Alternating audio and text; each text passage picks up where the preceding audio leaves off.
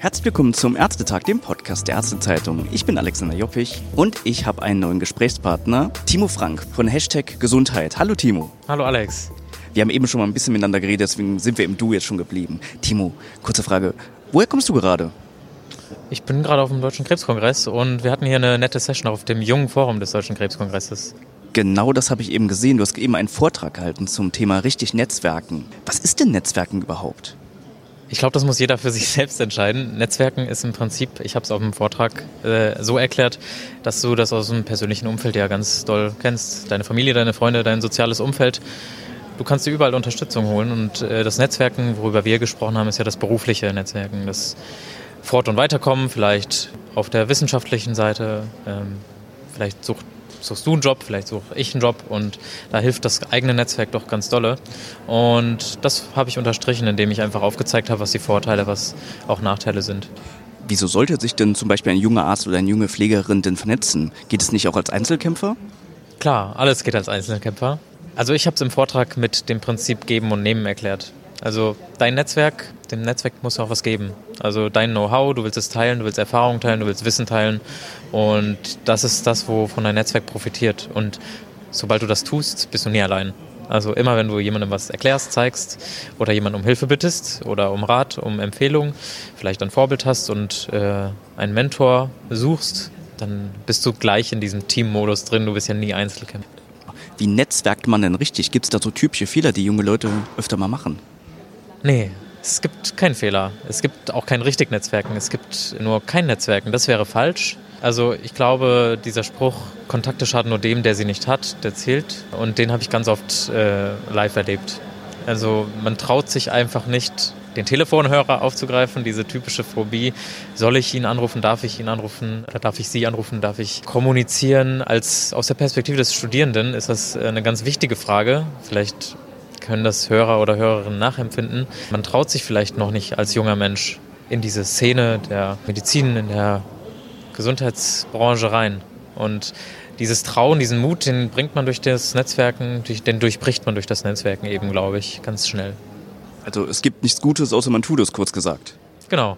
Wir sind ja hier am Stand von Hashtag Gesundheit. Was macht eure Organisation denn?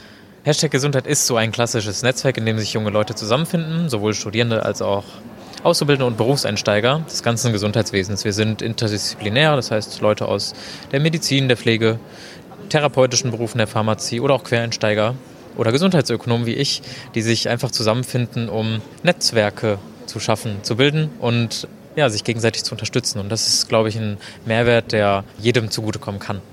Wie bist du denn auf Gesundheitsökonomie gekommen? Das ist ja wahrscheinlich nicht das, was man als erstes in der 12. Klasse überlebt. Das möchte ich jetzt machen, oder, oder vielleicht doch?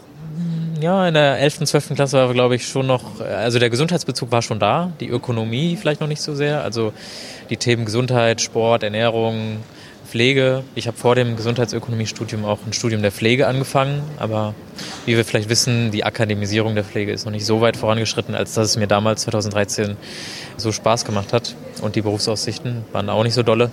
Deswegen die Gesundheitsökonomie irgendwann für mich entdeckt und auch lieb gewonnen. Ihr versucht ja für junge Leute solche analogen Sachen wie den Kongress hier zu digitalisieren quasi. Wie macht ihr das? Ganz plump gesagt, durch Öffentlichkeitsarbeit. Also ich glaube, dass äh, solche Kongresse oft daran scheitern, dass sie keine Öffentlichkeit haben außerhalb der Fachgesellschaften oder der Fach, des Fachpublikums.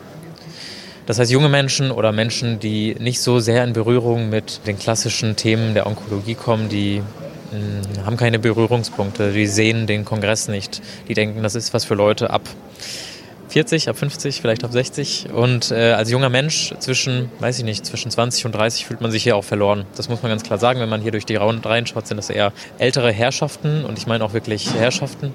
Und das sollte man durchbrechen. Und das machen wir einerseits, wie gesagt, durch Öffentlichkeitsarbeit, durch sowas wie einen Blog, einen Podcast oder die Social-Media-Kanäle. Und das trifft den Zahn der Zeit, glaube ich. Podcast ist genau das richtige Stichwort. Ihr macht ja auch morgen hier live einen aus dem Jungen Forum. Ich habe eure Vergangenheit angehört. Also da gab es ja auch interessante Themen. Zum Beispiel in einer Episode habt ihr auch eine Homöopathie-Gegnerin mit einem Homöopathen zusammengebracht. Welche Seite hatte da die besseren Argumente? Ich glaube, da geht es gar nicht so sehr um Argumente. Ähm, und Meinungen. Natürlich sind wir beide als Podcaster, Frederike Gramm und ich, eher der evidenzbasierten Medizin zugewandt und haben auch das versucht wiederzuspiegeln in, in unseren Kommentaren und Bewertungen, wollten aber trotzdem beiden Perspektiven Raum geben. Und uns ist wichtig, dass man, selbst wenn man sich der evidenzbasierten Medizin verschreibt, auch ein Ohr für die andere Seite hat und zumindest die Argumente der anderen Seite verstehen kann und vielleicht nicht nachvollziehen kann, aber zumindest sich diese anhört. Und davon lebt unser Podcast-Prinzip, ja, der Perspektiven-Clash. Vielen Dank für deine Zeit, Timo. Vielen Dank für das Interview.